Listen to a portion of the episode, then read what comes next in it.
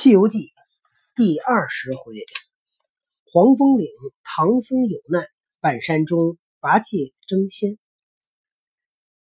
咦，这一去，果无好路朝西域，定有邪魔降大灾。三众前来，不上半日，果逢一座高山。什么？点名。邵雨涵，邵雨涵。毛球，喵！邵雨涵，好了，那今儿别讲了，姐姐没在。哦，说起来十分险峻。三藏马到临崖，斜挑宝凳观看，果然呐，高的是山，峻的是岭，陡的是崖，深的是壑，响的是泉，鲜的是花。那山高不高？顶上接着接清霄，这涧深不深？底下见地府。山前面有股兜兜白云，一登登怪石，说不尽千丈万丈夹魂崖。崖后有弯弯曲曲藏龙洞，洞中有叮叮当当滴水岩。又见些叉叉压压叉叉带脚路。泥泥痴痴看人张，盘盘曲曲红红鳞蟒，耍耍玩玩白面猿。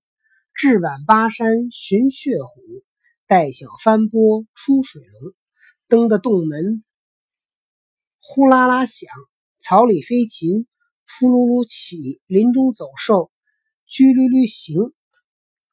猛然一阵狼虫过，吓得人心瞪瞪惊。正是那当道洞当当当当道洞洞当当到洞当山，清代染成千丈玉，碧沙笼罩万堆烟。好家伙！爸爸，您说他为什么山谷深不深？就是往下看看到地府，你知道为什么吗？嗯。你帅气就 over 了，over 你就到地府了。嗯。那师傅缓促宝马。孙大圣停云漫步，诸物能磨淡徐行。正看那山，沙悟净，忽闻得一阵旋风大作，三藏在马上心惊。悟空风起了，行者道：“风却怕他怎的？此乃天家四时之气，有何惧哉？”三藏道：“此风甚恶，比那天风不同。”行者道：“怎见得不比天风？”三藏道：“你看这风，微微荡荡，飒飘飘，渺渺茫茫出碧霄。过岭只闻千树吼，入林但见万竿摇。岸边白柳连根动，园内吹风带叶飘。收网收网渔舟皆紧缆，落蓬客艇尽抛锚。你要说什么？唐僧做的诗比孙悟空、猪八戒的。都押韵，都好是吧？嗯。途伴征夫迷失路，山中樵子担难挑。鲜果林间猴子散，奇花丛内鹿儿逃。崖前绘柏棵棵倒，崖下松黄叶叶凋。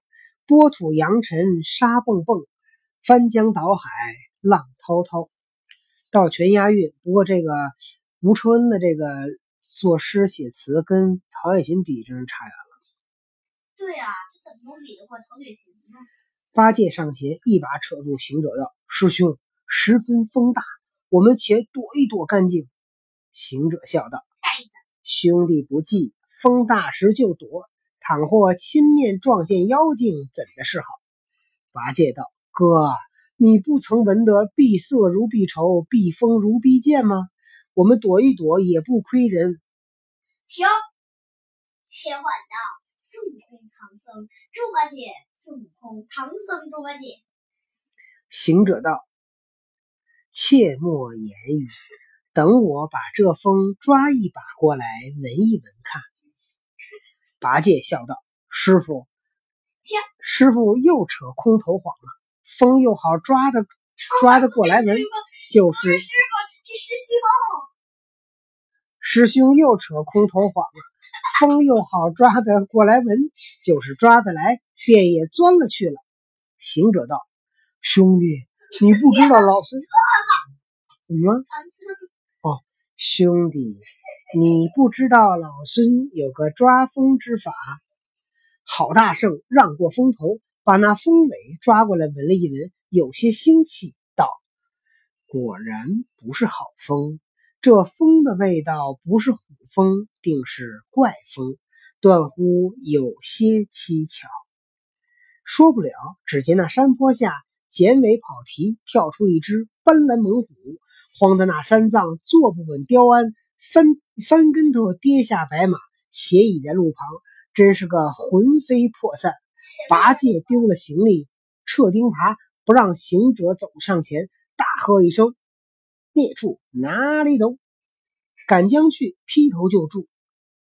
那只虎直挺挺站将起来，把那前左爪抡起，抠住自家的胸膛，往下一抓，哗呲的一声，把个皮剥将下来，站立道旁。你看他怎生恶相？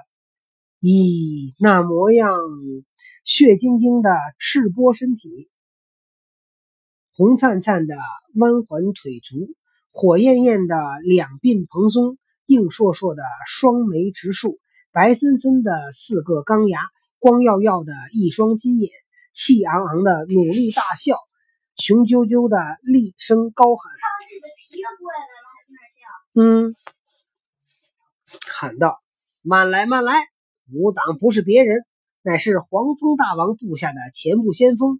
今奉大王严命，在山巡逻，要拿几个凡夫去做暗酒。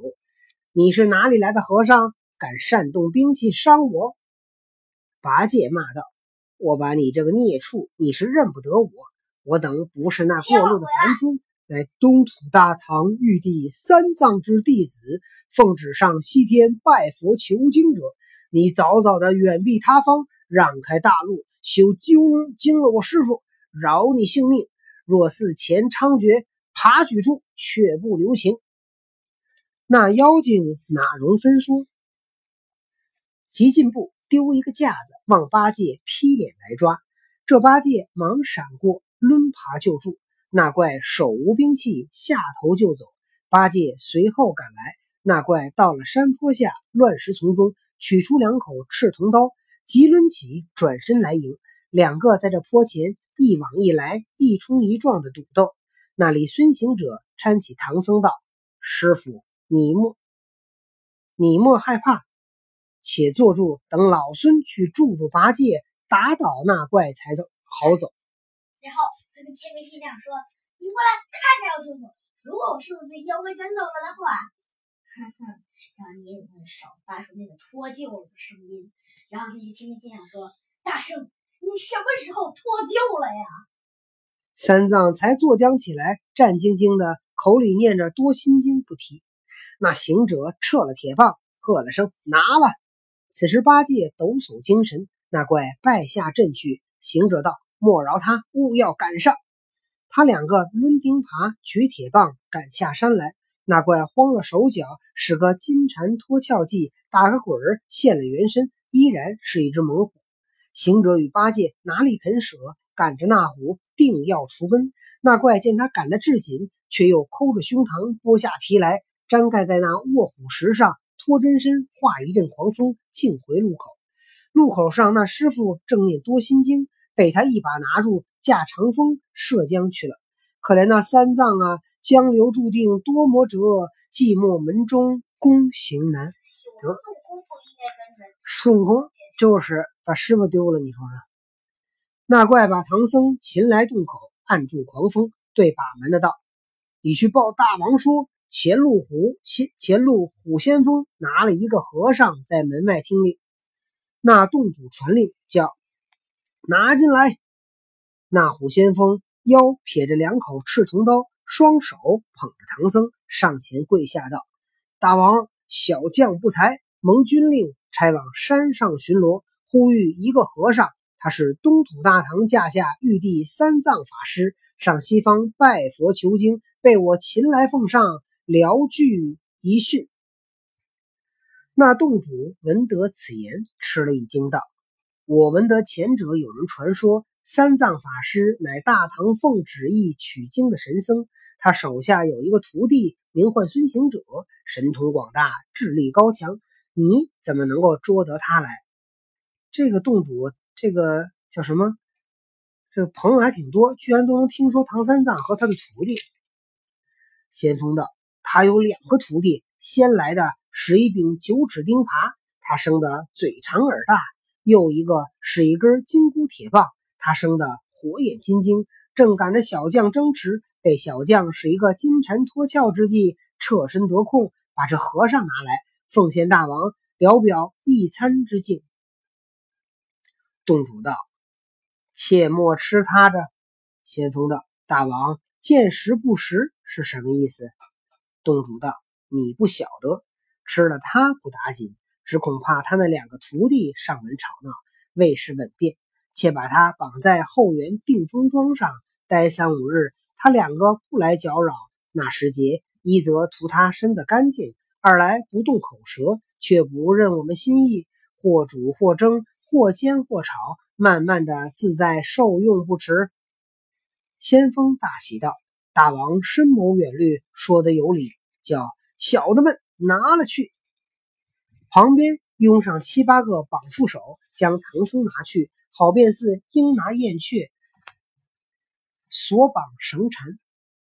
这个这的是苦命江流思行者，遇难神僧想悟能，道生徒弟啊。